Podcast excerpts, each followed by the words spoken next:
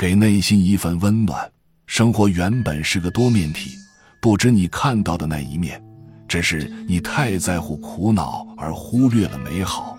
想想暖人心的那些小事，心暖暖的，生活就鲜活起来。人情冷暖，世事变迁，常让人们感到生活的苦涩和无奈。有些人因此变得冷漠，有些人变得暴躁，很多人失去了原本单纯的个性，陷于苦恼和感慨之中。其实放在心里的这些苦恼，还是要自己来承受。承受的多了，人就累了、倦了，心会觉得苍老而失去活力。所以常常记得给自己一份温暖。生活原本是个多面体，不止你看到的那一面。只是你太在乎苦恼而忽略了美好。想想暖人心的那些小事，心暖暖的，生活就鲜活起来。很多人会因为金钱、权势失去了原本的单纯和天真，变得冷漠或是暴躁，由此平添了很多苦恼。金无足赤，人无完人。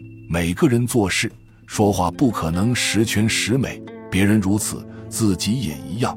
要宽以待人，别人说错了话，做错了事，你再发脾气也无法挽回。可能你原谅了他，不计较，不追究，也许他更愧疚，更容易改正。何必抓住别人的错误不放呢？好鼓不用重锤，别人如果有不是，我们需要的是善意的提醒他一下，点明了他知错了，下次注意改正就行了。这个人知错不改，一而再，再而三，那他就不会做事，也不会做人。总有一天他会吃亏，甚至受到惩罚的。我们又何必动怒而不开心？无论是非对错，先给自己一点温暖，让心暖起来，不是更好吗？有句话是“善人善己，恶人恶己”，其意思是，你有善待别人的心态。必然产生善待的言行，你善待别人，别人就会善待你；反之，你恶待别人，就是恶待自己。你今天恶待别人一寸，别人定会在明天恶待你一尺，甚至一丈。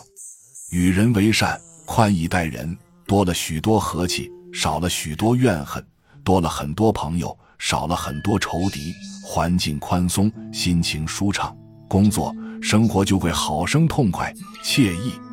生活中有很多温暖的小事感动着我们。从前，在一个小村庄里，有位中年邮差，他从刚满二十岁起，便每天往返五十公里的路程，日复一日，将忧欢悲喜的消息送到居民的家中。就这样，二十年一晃而过，人事物几番变迁。唯独从邮局到村庄的这条道路，从过去到现在始终没有变，触目所及，唯有飞扬的尘土罢了。他一想到必须在这无花无树、满是尘土的路上，踩着脚踏车度过他的人生时，心中总是有些遗憾。有一天，当他送完信，心事重重，准备回去时，刚好经过了一家花店。